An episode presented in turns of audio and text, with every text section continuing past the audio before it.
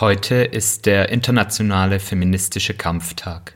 Ein Tag, der auch als Weltfrauentag, als Internationaler Frauenkampftag oder kurz als Frauentag bekannt ist.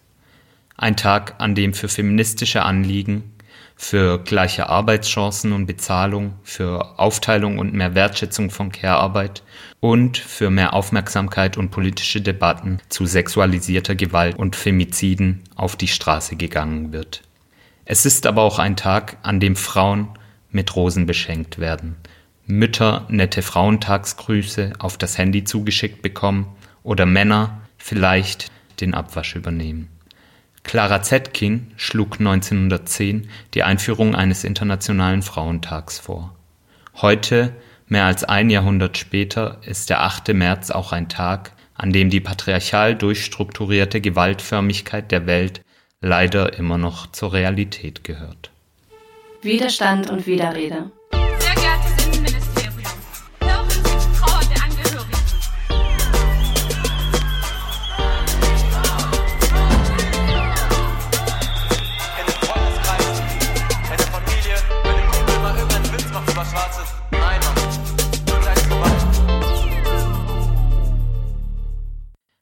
Engel leitet das Institut für Queer Theory in Berlin und arbeitet als freie Wissenschaftlerin mit dem Schwerpunkt in Gender und Queer Studies sowie poststrukturalistischer politischer Theorie und visueller Kultur. Zurzeit ist sie als Gastprofessorin an der Fernuniversität Hagen tätig. Hallo Antke Engel. Hallo. Ich würde gern mit einem Zitat der Soziologin und Queer-Theoretikerin Sabine Haag aus dem Jahr 2000 beginnen. In diesem Jahr werben schon die Blumenläden für den 8. März. Das sagt alles. Ich würde dich gern fragen, wie du die Entwicklung der letzten zwei Jahrzehnte beobachtet hast und was allgemein der 8. März für dich für eine Bedeutung hat. Wie würdest du deine Beziehung zu dem 8. März beschreiben? Mir geht es so, dass ich in den letzten Jahren eigentlich wieder ein sehr enthusiastisches Verhältnis zum 8. März entwickelt habe. Ich glaube, in meiner frühen feministischen Phase war es auch wichtig, aber da war es tatsächlich ähm, viel stärker auch ein Frauentag oder Frauenkampftag. Und ähm, bezogen auf das Zitat von Sabine Haag ging es mir schon auch so, dass es dazwischen eine Zeit gab, in der das Ganze irgendwie ein extremes Mainstreaming erfahren hat.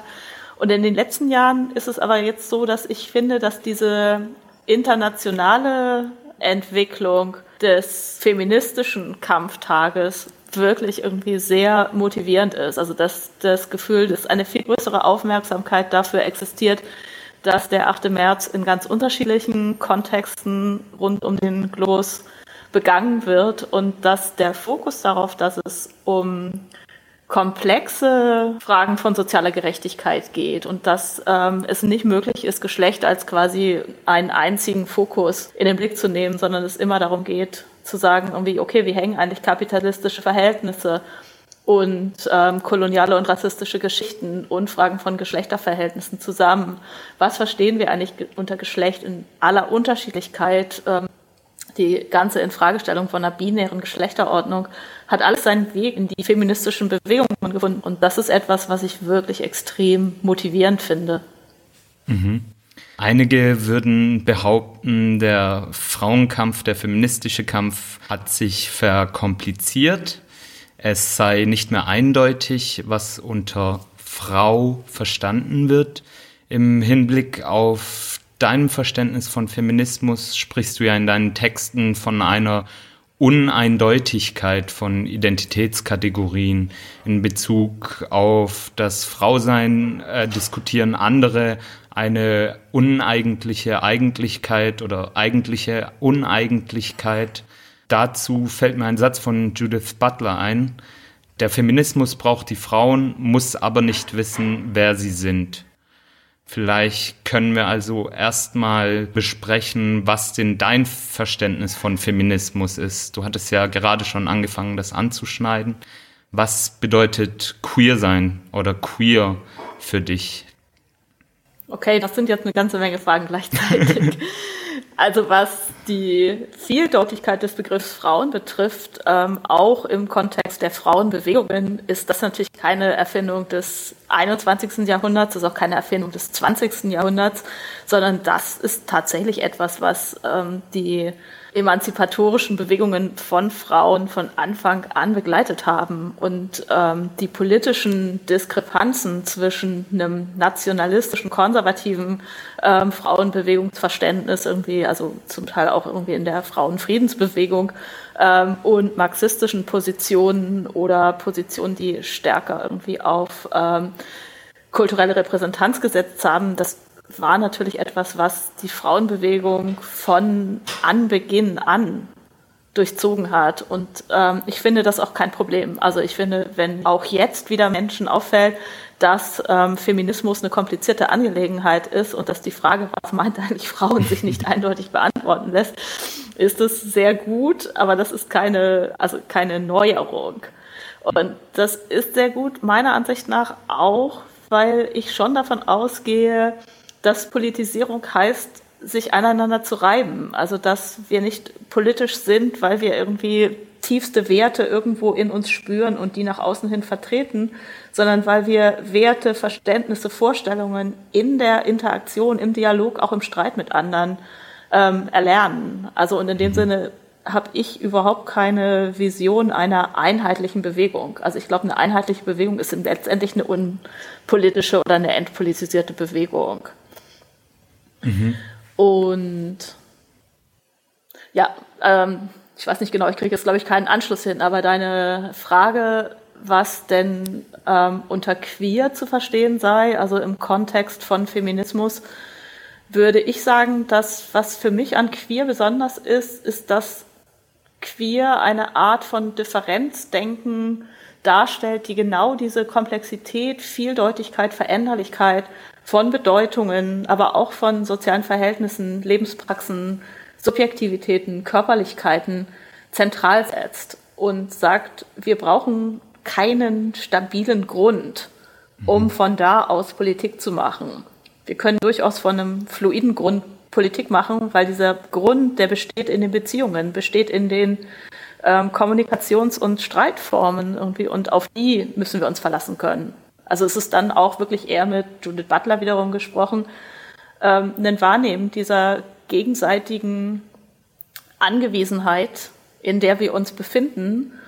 Und politisch gesagt irgendwie die Frage, inwieweit diese Angewiesenheit als eine ausgespielt wird, die Machtdifferenzen nutzt, um andere auszubeuten, zu unterdrücken, zu ähm, diffamieren, oder ob Angewiesenheit etwas ist, worauf ähm, Formen von Kollaboration, von Solidarität, von Miteinander und von Ringen um Verteilungsfragen, also Verteilung von Anerkennung, Verteilung von Ressourcen sich etablieren können. Mhm. Und dann ist immer die Frage, okay, was ist denn jetzt so das Besondere, worin liegt die Besonderheit, die queer in diese komplexen Kämpfe einbringen, die natürlich von ganz unterschiedlichen Seiten, die von antirassistischer Seite geführt werden, die von antikapitalistischer Seite geführt werden, die von feministischer Seite geführt werden. Was ist das, was queer als besondere Perspektive einbringt?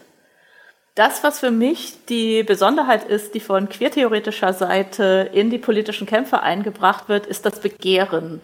Also genauer gesagt, das Interesse dafür, wie Macht und Begehren eigentlich ineinander greifen. Und das ist kein einheitliches Muster, sondern es gibt ganz unterschiedliche Formen. Irgendwie. Und wir müssen schauen, wie welche Art von Begehren die gesellschaftlichen Verhältnisse vielleicht absichert und in ganz konservativer Weise Herrschaft immer wieder herstellt oder inwieweit Begehren etwas sein kann, was neue Verbindungslinien im Sozialen zieht. Das ja. ist ein Begriff, den habe ich von Elsbeth Probin, einer Queertheoretikerin, übernommen, die ähm, ein großes Interesse daran hat, zu überlegen, wie können sich diese Verbindungslinien eigentlich herstellen. Und sagt, Begehren ist etwas, was sich in Bildern bewegt. In Vorstellungsbildern, in Medienbildern, ähm, auch in Sprachbildern. Mhm. Und das finde ich eine ganz schöne Art und Weise, um auch analytisch ranzugehen. Also sich Bilder, mit denen wir im Alltag vielleicht ganz unreflektiert umgehen, anzuschauen und zu sagen, was für ein Begehren ist da drin eigentlich auf der Reise? Was transportiert dieses Bild? Und kann damit etwas Neues entstehen oder werden einfach Herrschaftsverhältnisse verfestigt? Dazu kann ich dein Buch Bilder von Sexualität und Ökonomie nur wärmstens empfehlen. Und in dem Buch schreibst du von einer gefeierten Differenz, von der Zelebrierung von Differenz als neoliberale Aktivierungsenergie im Sinne eines Individualisierungsparadigmas. Ähm, woran machst du das fest, beziehungsweise was meinst du dann genau mit Differenz und was zeichnet dann heute den gesellschaftlichen Umgang mit Differenz aus?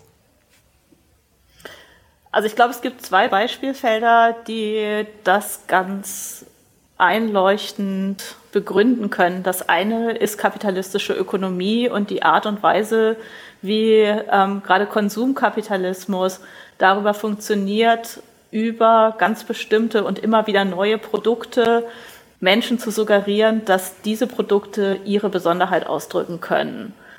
Und um diese Produkte zu verkaufen, müssen dann quasi auch die Subjekte konstruiert werden, die sich dafür interessieren. Und ich glaube, das mhm. ist ein ganz ähm, gegenseitiges Zusammenspiel, ne? dass ähm, Subjektivitäten nach Produkten suchen, über die sie sich selber als besonders oder auch als Teil einer Gruppe suggerieren können, irgendwie und umgekehrt die äh, Identitätsangebote, die von Seiten der Industrie oder des Kapitalismus gemacht werden.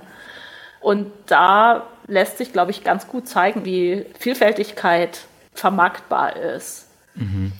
Das andere Feld ist ähm, eher vielleicht so ein Feld von Antidiskriminierungspolitik, auch staatlichen Antidiskriminierungspolitiken, die sehr stark über dieses ähm, Ideal von Diversität organisiert sind. Mhm.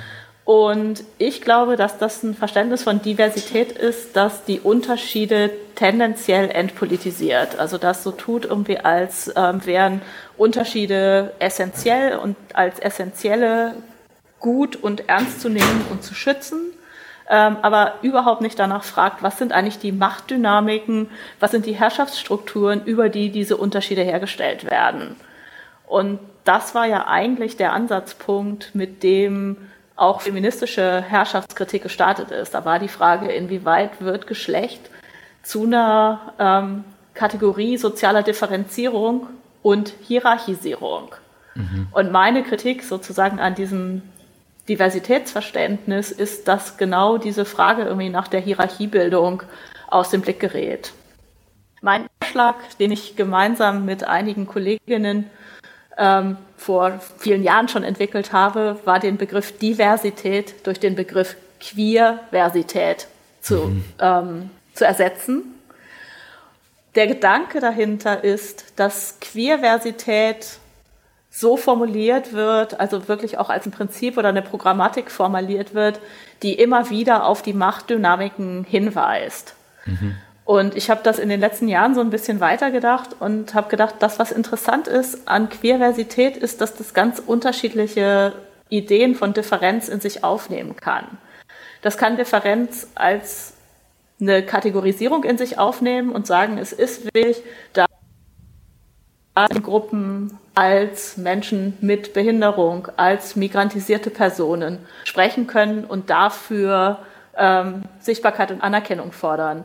Aber das kann nicht alleine stehen. Es muss auch ein Differenzverständnis geben, das sagt, Differenz lässt sich nie fixieren. Differenz ist immer etwas, was in einem Prozess des Werdens und der ständigen Differenzierung als Prozess ist. Und Differenz ist drittens auch Einzigartigkeit. Es ist etwas, was wirklich unvergleichbar bleibt und was man nicht in eine Gruppe stecken kann. Und Differenz ist ganz oft in gesellschaftlichen Verhältnissen Alterität. Das, was als so anders angesehen wird, dass es als nicht integrierbar gilt, dass es vielleicht sogar nicht gesprochen werden darf. Und diese verschiedenen Differenzverständnisse gleichzeitig im Spiel zu halten, das ist, glaube ich, das, was ich mir vorstelle, was der Queerversitätsbegriff leisten soll und leisten könnte. Und dann wird Politik in der Tat komplex. Mhm. Dann gibt es nicht mehr eine einfache Antwort darauf, wie wir mit Differenz eigentlich umgehen sollen. Du hast dich ja in den letzten Jahren auch viel mit dem Personenstand beschäftigt. Da wurde ja eine neue Kategorie eingebracht, was auch als drittes Geschlecht sozusagen verhandelt wird. Nach dem, was du jetzt gesagt hast, müsste das ja dann nicht divers heißen, sondern queers beispielsweise. Ja, das, das stimmt. Darüber habe ich auch schon mal nachgedacht, ob das ein Vorschlag wäre, den ich mal einbringen sollte. Und ich glaube, das ist aber vielleicht auch gar nicht notwendig, sondern wir könnten auch andersrum versuchen zu sagen, dass divers in dem Sinne, wie es im Personenstandsgesetz jetzt drinsteht, eigentlich schon queer-vers ist oder dass es ein queeres Potenzial birgt. Mhm. Und zwar hast du gerade gesagt, oder es wird so davon gesprochen, als sei ein drittes Geschlecht eingebracht worden in den Personenstand. Das stimmt aber nicht. Es ist eingebracht worden eine dritte Option, der Geschlechtsmarkierung oder der Geschlechtsregistrierung. Das ist, glaube ich, ein entscheidender Unterschied. Also, dass wir das nicht als etwas verstehen, was sozusagen Ausdruck einer essentiellen Gegebenheit ist, mhm. sondern was ein Teil von einer bevölkerungspolitischen ähm, Organisierung ähm, einer Nation zugehörigen Personen ist. Das Entscheidende ist ja, dass wir überhaupt nicht wissen, welche Person entscheidet sich, sich als weiblich oder männlich einzutragen, als divers einzutragen irgendwie. Also als divers kann sich ja durchaus eine CIS-Person eintragen, die aber nicht als männlich oder weiblich verstanden werden möchte. Mhm. Und diese ganze Verkürzung, die sich in den Medien immer findet, dass behauptet wird, divers sei ähm, eine Kategorie, unter der intergeschlechtliche Personen zu registrieren sind, das ist Quatsch, das sagt das Personenstandsgesetz nicht. Das Personenstandsgesetz sagt, intergeschlechtliche Personen haben wie jede andere Person auch die Möglichkeit, sich als männlich, als weiblich, als divers oder ohne Eintrag eintragen zu lassen. Mhm. Und wenn wir sagen, ähm, divers ist eine queere Kategorie, dann würde ich sagen, liegt es daran, dass diese Offenheit abfärben kann. Also dass dann irgendwie sozusagen auch ähm, männlich und weiblich nicht mehr die Kategorien sind, bei denen jemand sich sicher sein kann, ist die Person, die sich hier als männlich oder weiblich bezeichnet, eine Transperson, eine Interperson oder eine Cis-Person. Mhm. Mm, nun gibt es ja Menschen, die damit ganz große Probleme haben, die dann von Gender Gaga sprechen wenn es dann ein bisschen intellektueller wird, heißt es dann, wir brauchen diese Kategorien, um auch nachweisen zu können, dass es eben Unterschiede gibt, die dann Auswirkungen auf beispielsweise Frauenrechte oder Chancengleichheiten haben. Wie Gut, aber wenn es so argumentiert wird, dann hebelt es sich ja gerade selber aus. Darauf wollte ich hinaus. eine Kategorie, um das nachweisen zu können und es würde sich sonst ohne die Kategorie nicht nachweisen lassen, dass es Geschlechterunterschiede gibt. Ähm, dann haben wir ja eigentlich schon das herrschaftskritische Argument auf dem Tisch irgendwie. Also dann verzichten wir auf die Kategorien ähm, und es lässt sich nicht mehr nachweisen, dass es Unterschiede gibt. So wird es auch nicht sein, weil diese mhm. Unterschiede natürlich verkörpert sind. Sie sind über lange Jahre habitualisiert. Ähm, ganz oft sind wir uns der Unterschiede, die wir selber leben, ausdrücken, nicht bewusst. Also nicht umsonst hat die Psychoanalyse das Konzept des Unbewussten eingeführt. Mhm. Ähm, also insofern Differenzen und auch Hierarchien sind verkörpert, aber ich würde ähm, ja immer darauf bestehen, dass sie veränderlich sind irgendwie und worüber sie zu verändern sind, ist vielfältig und multifaktoriell, aber Sprache ist definitiv ein Feld, ähm, das da drin eine Rolle spielt. Ich ja, und ich weiß nicht, es ist, was diejenigen betrifft, die ähm, so einen großen Wert auf Eindeutigkeit legen. Geschenkt. geschenkt, ja, frag Die wird es geben, die wird es ja immer geben wahrscheinlich. Ähm, die Welt ist nun mal komplex und oft. Ja, ich meine, also für mich ist die Frage verstehen, tatsächlich. Sorry, ich habe dich unterbrochen. Nee, mach du mal. Ähm, ich würde es verstehen, wenn es wirklich darum gehen würde, komplexe Zusammenhänge vielleicht ein bisschen herunterzubrechen, um es eben auch barrierearmer zu gestalten. Aber oftmals geht es dann eben gesagten Menschen nicht darum, sondern äh, andere Interessen stehen da im Vordergrund und da finde ich es immer spannend, sich zu fragen, mit welchem Begehren wird gerade gegen eine bestimmte Richtung, eine bestimmte Denktradition geschossen. Das ja, ich meine, ich glaube auch tatsächlich, dass das äh, mehr darum geht, die eigene Position abzusichern. Ich meine, diese, diese ähm, Komplexität, die ähm, hat natürlich immer auch den Effekt, dass jemand feststellen muss, dass die eigene Position begründet werden muss, dass sie in Frage gestellt werden kann dass sich herausstellt, dass die eigene Position, wenn sie stabilisiert ist, irgendwie vielleicht ähm, Privilegien und Vorteile birgt, irgendwie auf Kosten von anderen. Und dass es natürlich angenehm ist, wenn man das nicht als Ungerechtigkeit wahrnehmen muss, sondern Rechtfertigungslogiken findet, irgendwie warum das genau so sein muss und genau gerade gut und am Ende auch noch gerecht ist ähm, ist natürlich aus der Perspektive, also ist, ist aus jeder Perspektive, die versucht, irgendwie Privilegien aufrechtzuerhalten, in Anführungsstrichen verständlich. Also mhm. verständlich so im Sinne von, da gibt es irgendwie eine, ein Begehren oder eine Motivation dahinter irgendwie und man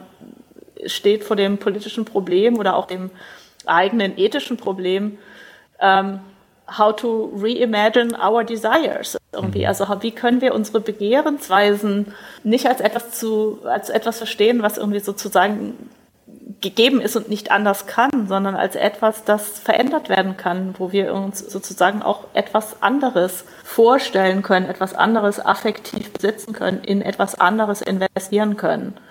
Mhm. Und das hat natürlich auch viel damit zu tun, sich auf soziale Dynamiken einzulassen.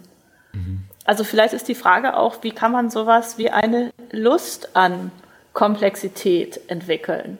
Mhm. Wie kann Konfusion etwas sein, was nicht beängstigend ist, sondern vielleicht irgendwie Neugier weckt und neue Horizonte eröffnet? Mhm. Also ja, beantwortet die Frage nicht, sondern öffnet die Frage, was macht es möglich, dass ähm, Menschen sich selber beweglich machen? Mhm. Also wenn wir Queering als Macht- und Herrschaftskritik begreifen, dann heißt es ja, dass Menschen eben nicht immer und nicht überall im gleichen Maße von Ungleichheitsverhältnissen betroffen sind. Ähm, die schwarze Frauenrechtlerin Sojourner Truth hat 1851 bereits die Frage gestellt, Ain't I a woman?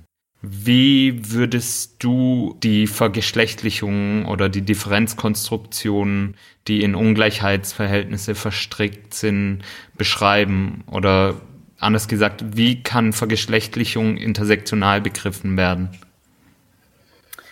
Also ich glaube, abgesehen davon, dass wir das immer nur kontextspezifisch beantworten können, also oder was heißt nur, also dass wir kontextspezifisch fragen müssen, was für eine bestimmte historische Zeit ähm, in einem bestimmten geopolitischen und sozialen Kontext ähm, und wahrscheinlich auch aus einer bestimmten Perspektive gerade relevant wird, wie sich da Hierarchien formieren, ähm, erscheint es mir total hilfreich, wenn wir von Normalitätsregimen reden. Der Vorteil an Normalitätsregimen ist, dass Normalität, also das, was an einem bestimmten Zeit, zu einem bestimmten Zeitpunkt, an einem bestimmten Ort als normal gilt, immer ein komplexes Gefüge ist, in das ähm, Vorstellungen von Rassisierung, Vorstellungen von ähm, Ökonomie, von Klassenherkunft ähm, oder von ähm, sozialer Positionierung, von ähm, idealen Verkörperungen, von idealen Beziehungsformen, irgendwie von Geschlechtlichkeit zusammenspielen. Und zu sagen, wie sind ähm, Menschen hierarchisch zueinander positioniert, heißt dann immer zu fragen, irgendwie, wie diese unterschiedlichen Aspekte irgendwie von Normalität in Anschlag gebracht werden und wo an welchen Punkten Queering gerade ansetzen kann. Also kann ein bestimmter Aspekt des Normalen überhaupt nicht thematisiert werden, weil der so ähm, eingekörpert ist, so ähm, als selbstverständlich gilt, dass er nicht in den Blick genommen werden kann, während andere Aspekte von Normalität gerade fragwürdig geworden sind irgendwie oder umstritten sind oder unterschiedliche Lebensweisen aufeinander prallen. Und ich würde immer sagen, dass ähm, Queerness und Queering zwei ineinandergreifende Prozesse sind irgendwie. Und diese Frage Queerness ist als solches, also was wird als Queerness erfahren, ist als solches schon ambivalent irgendwie. Das ist oder zweischneidig. Es wird irgendwie sozusagen einerseits ähm, auf Zuschreibungen beruhen, die von außen an uns herangetragen werden. Und andererseits ist ähm, Queerness auch immer was, ähm, sozusagen umarmt wird oder was aufgegriffen wird mit Stolz oder mit Charme, aber was irgendwie sozusagen subjektiv gelebt wird. Und ähm, ich glaube, das ist ein guter Ansatz, auch um solidarische Praxen zu entwickeln, ist ähm, zu fragen, welche Aspekte irgendwie sozusagen von Normalität oder Denormalisierung, äh, von Normalität oder Normalisierung oder Denormalisierung, von Identifikation oder Desidentifikation in einem bestimmten sozialen Kontext auf den Tisch gebracht werden können und, wie, und ähm, wer da drin eigentlich Gestaltungsmacht an den Tag legen kann. Du hast äh, von einer Allianz gesprochen, die sich eben diese Normalitätsverhältnisse oder bestimmte Zuschreibungspraxen genauer anschauen sollte, könnte. Äh, mir fällt Stichwort äh, Kölner Silvesternacht zum Beispiel dazu das Buch Unterscheiden und Herrschen von Sabine Haag und Paula Irene Villa ein, die sich ja genau mit diesen Zuschreibungspraxen auseinandersetzen. Ähm, also ganz konkret, wenn konservative rechte Männer sich plötzlich den Feminismus auf die Fahne schreiben, Allianzen mit herrschaftsstabilisierenden Feministinnen eingehen und die Befreiung der anderen Frauen proklamieren, dann frage ich mich, um welche Freiheit es geht, die hier verteidigt und hergestellt wird. In dem Zusammenhang wird ja oft auch der Begriff Homo- oder Femonationalismus, aber auch Ethnosexismus verwendet. Ähm, wie können wir einerseits den Femonationalismus beispielsweise oder den Ethnosexismus kritisieren ohne aber andererseits problematische und strukturelle Gegebenheiten aus den Augen zu verlieren? Das ist jetzt abstrakt gesprochen irgendwie, aber ähm, ich glaube, ein wichtiger Punkt in dem Zusammenhang ist, ähm, Sprechpositionen zu vermeiden, die sich ihrer selbst sicher sind irgendwie und sich rausnehmen, über andere zu sprechen. Also diese Formen, die ähm, sozusagen das eigene Selbst stabilisieren, indem sie ein anderes gegenüberstellen und meinen, irgendwie sich rausnehmen zu können, ähm, für diese anderen eine Stimme zu ähm, erheben oder gegen diese anderen ähm, zu polemisieren oder so sie zu kritisieren. Sind immer die Positionen, wo äh, man fragt, was stabilisiert da eigentlich sozusagen die eigene Definitionsmacht? Und da wird klar, dass Sprechen eben nicht nur eine Frage von symbolischer Gewalt ist, sondern dass es immer darum geht, wie ist etwas eigentlich institutionell abgesichert? Wer kann sich auf welche ähm, Gesetze berufen, die beispielsweise eine rassistische Unterscheidung ähm, innerhalb der Bevölkerung in dem Falle jetzt von Deutschland irgendwie produzieren. Ähm, wer kann sich welcher Medien bedienen? Welche Medien haben da drin und welch, welchen Einflussbereich? Ähm, und auf diese Art und Weise irgendwie dann auch die eigene Position eben nicht nur als eine symbolische Position stabilisieren, sondern als eine Position, die beispielsweise in der Lage ist, irgendwie ein ähm, Gesetzesverfahren durchzuführen irgendwie und ein neues Gesetz zu installieren. Ähm, Findest du es dann nicht auch paradox, wenn Menschen, die sich eben kapitalismuskritisch oder rassismuskritisch oder queerfeministisch äußern, wenn diesen Menschen eine gewisse Hierarchisierung von Diskriminierungserfahrungen vorgeworfen wird, während beispielsweise ja eben der queer-feministische Ansatz oder auch der rassismuskritische Ansatz gerade die Unter- oder Überordnung von Körpern, Geschlechtern, Sexualitäten oder eben Zugehörigkeitsgruppierungen kritisieren? Ja, ich finde es auf alle Fälle auch absurd. Also ich glaube, wir bewegen uns irgendwie sozusagen immer in einem Dilemma, irgendwie, dass wir einerseits ähm, universelle Forderungen leisten müssen, die ähm, bestimmte Rechte, Zugänge zu Ressourcen, Freiheiten tatsächlich für alle einfordern irgendwie und für alle umsetzbar machen wollen und gleichzeitig sagen, dass wir in diesem für alle ähm, die Besonderheiten und Partikularitäten von allen wahrnehmen. Und das heißt halt auch immer, die ähm, Auswirkungen irgendwie von unterschiedlichen Gewaltgeschichten, also sei es irgendwie ähm, Kolonialismus und ähm, Sklaverei oder sei es eine heteronormative Verengung auf nur zwei Geschlechter und einen Bevorzugen irgendwie von Heterosexualität, dann sind das Geschichten, die eine Hierarchisierung auch dadurch installieren, dass sie in die Körper eingeschrieben sind irgendwie und bestimmte Formen von Körpersubjektivität in den sozialen Raum stellen. Und ähm, das heißt halt umgekehrt, dass auch irgendwie ähm, Überlegenheitsvorstellungen gelebt werden und ähm, reproduziert werden, indem sie sich auf bestimmte Ressourcen, auf bestimmte Institutionen ganz selbstverständlich berufen können, ohne dass sie das auch nur ähm, bemerken. Und das heißt, irgendwie jeder Vorwurf, der irgendwo ähm, jemandem ähm, Hierarchiebildung vorwirft, muss sich gleichzeitig auch fragen, von, wer, von wo aus kann ich sozusagen diese, diesen Vorwurf eigentlich leisten. Und das ist dann halt einerseits eine Dimension von Selbstkritik und andererseits erhebt es uns natürlich nicht davon, auch Begründungen anzuführen und zu sagen, irgendwie so hier. Aber ähm, da kann ich irgendwie sozusagen mit, ähm, weiß ich was, irgendwie den ähm, konkreten Zahlen der Einkommensverhältnisse einen ähm, Gender Pay Gap belegen. Und der kann mhm. real existieren und gleichzeitig ist an dem Punkt noch nicht klar, was ich an dem Punkt, wo ich irgendwie quasi den Gender Pay Gap anführe in einer Diskussion, eigentlich bewirke in der Anfechtung oder aber eben auch der Festschreibung von bestimmten Ungleichheitsverhältnissen.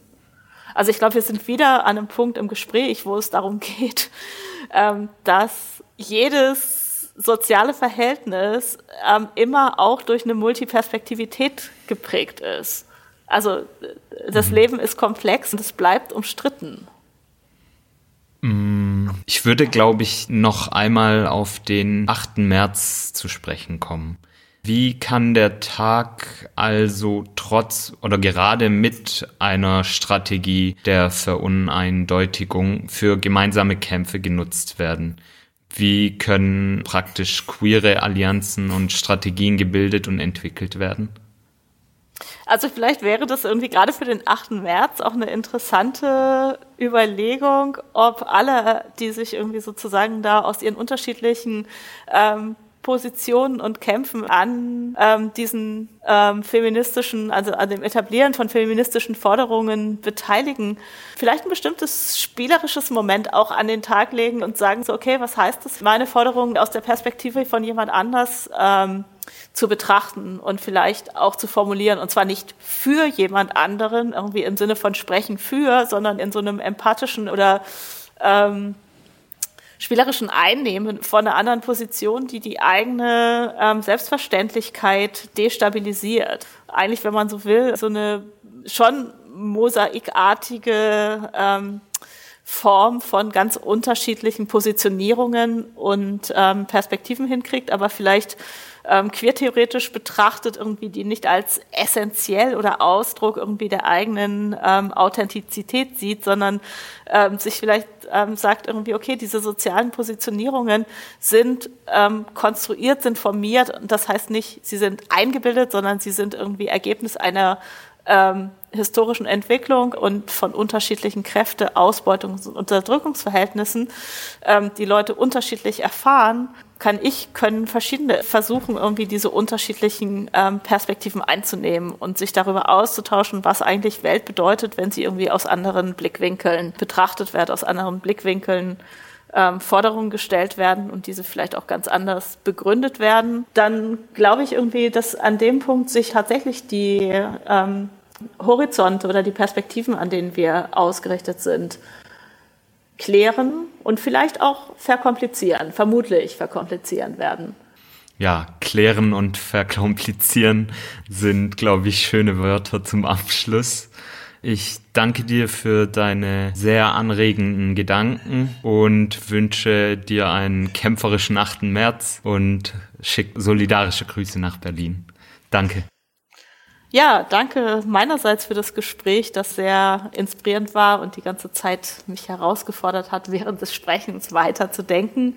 Und auch von meiner Seite an alle, die jetzt zuhören, ähm, kämpferische und solidarische Praxen für den 8. März.